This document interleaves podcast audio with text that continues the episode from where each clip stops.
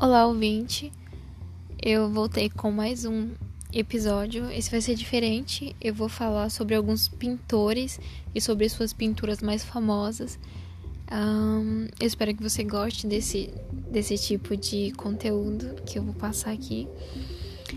Eu vou deixar no final desse podcast o lugar onde eu tirei o conteúdo que eu vou estar tá lendo, entendeu? Aí eu espero que você goste, tá? Muito obrigado por estar me dando ouvidos.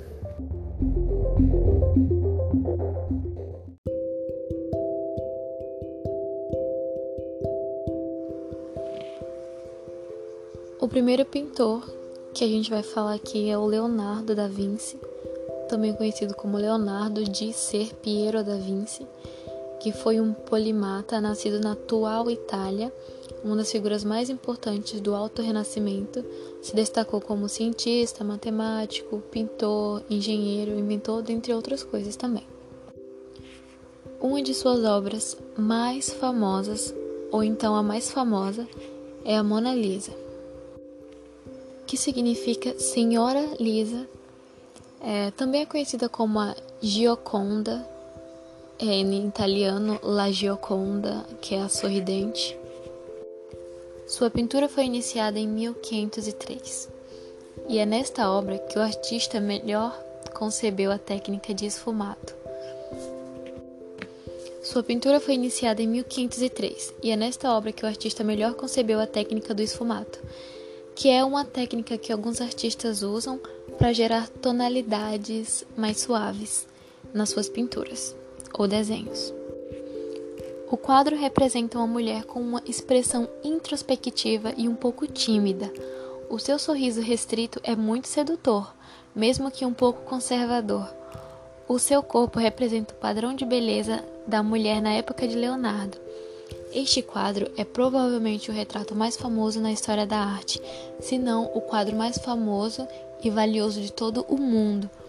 Poucos outros trabalhos de arte são tão controversos, questionados, valiosos, elogiados, comemorados ou reproduzidos.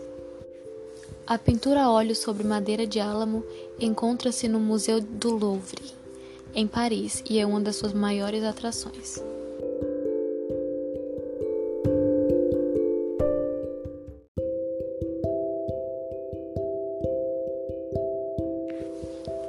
A pintura foi trazida da Itália para a França pelo próprio Leonardo em 1506, quando ele foi convidado pelo rei Francisco I de França para trabalhar na sua corte. E depois que Francisco comprou a obra, ela passou a ser exibida no Palácio de Versalhes. E foi só após a Revolução Francesa que o quadro foi exposto no Museu do Louvre, onde se conserva até hoje, o imperador Napoleão Bonaparte ficou apaixonado pelo quadro desde a primeira vez que o viu e mandou colocá-lo nos seus aposentos. Porém, durante as guerras com a Prússia, a Mona Lisa, bem como outras peças da coleção do Museu Francês, foram escondidas em um lugar seguro. Cerca de 400 anos após ser pintada por Leonardo da Vinci, a Mona Lisa foi roubada. Muitas pessoas, incluindo o poeta francês Apollinaire, e o pintor espanhol Pablo Picasso foram presos e ou interrogados sob suspeita de roubo da obra-prima da pintura italiana. Quanto a Apollinaire e a Pablo Picasso foram soltos meses mais tarde. Acreditou-se que a pintura estava perdida para sempre, que nunca mais iria aparecer. Porém, a obra apareceu na Itália, nas mãos de um antigo empregado do museu, onde a obra estava exposta. Vincenzo Perugia que era de fato o verdadeiro ladrão. E tem mais. Em 1956, um psicopata jogou ácido sobre ela, danificando parte interior da obra. O processo de restauração foi demorado. No mesmo ano, um boliviano jogou uma pedra contra a obra, estragando parte da sombra no olho esquerdo da musa de Da Vinci. Sombra essa que é comumente confundida com uma sobrancelha, porção de pelos que a Mona Lisa não tem. Em 2 de agosto de 2009, uma mulher russa jogou uma xícara vazia de café contra o quadro. A pintura não foi danificada, pois a xícara quebrou na proteção de vidro à prova de balas que existe antes do painel. Segundo as autoridades, a mulher só fez isso porque estava indignada após não conseguir a cidadania francesa. A russa foi presa imediatamente.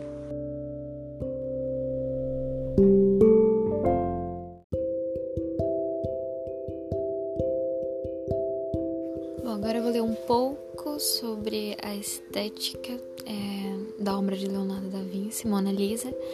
Eu tô falando muito sobre a Mona Lisa, então acho que eu vou falar só sobre uma pintura de cada de cada pintor, para não ficar muito grande também, porque são as mais populares que tem e o que tem mais escrito para ler. É, então vamos lá.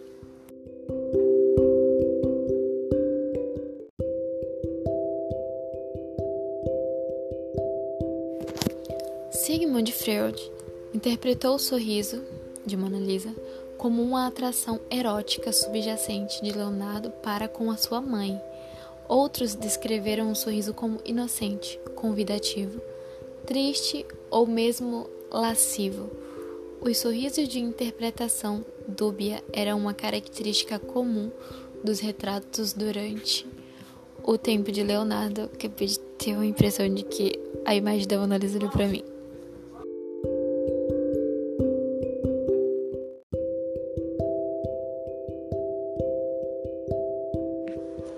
Por fim, o sorriso. A última análise, a enigmática Mona Lisa, confirma que a personagem desenhada por Leonardo da Vinci está feliz. O quadro foi é, interpretado por um computador da Universidade de Amsterdã, recorrendo a software é, apropriada para reconhecimento de emoções. Com essa análise, Mona Lisa está 83% feliz, 9% angustiada, 6% assustada e 2% chateada. O olhar. Análises geométricas mostram que a grade estrutural da pintura obedece a rígidas divisões, as quais situam os olhos da figura no eixo que parte do centro horizontal e nas subdivisões áureas ali existentes. Como consequência dessa composição, o olhar de Mona Lisa parece acompanhar quem a observa.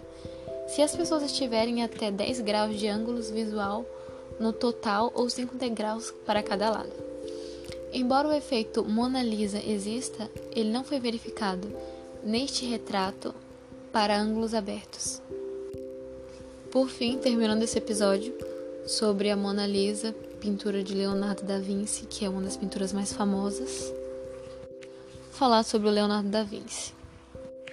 Ele nasceu em 15 de abril de 1452 e teve sua morte em 2 de maio de 1519. Ele morreu com 67 anos. Inclusive, pinturas é, não foi só o forte de Leonardo, não.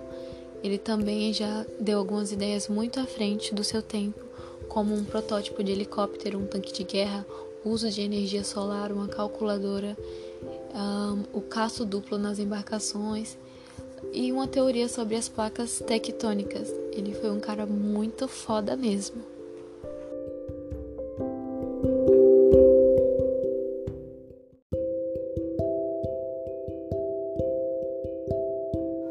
Como sempre, todo o conteúdo eu tô tirando da Wikipedia. E é isso. Até a próxima.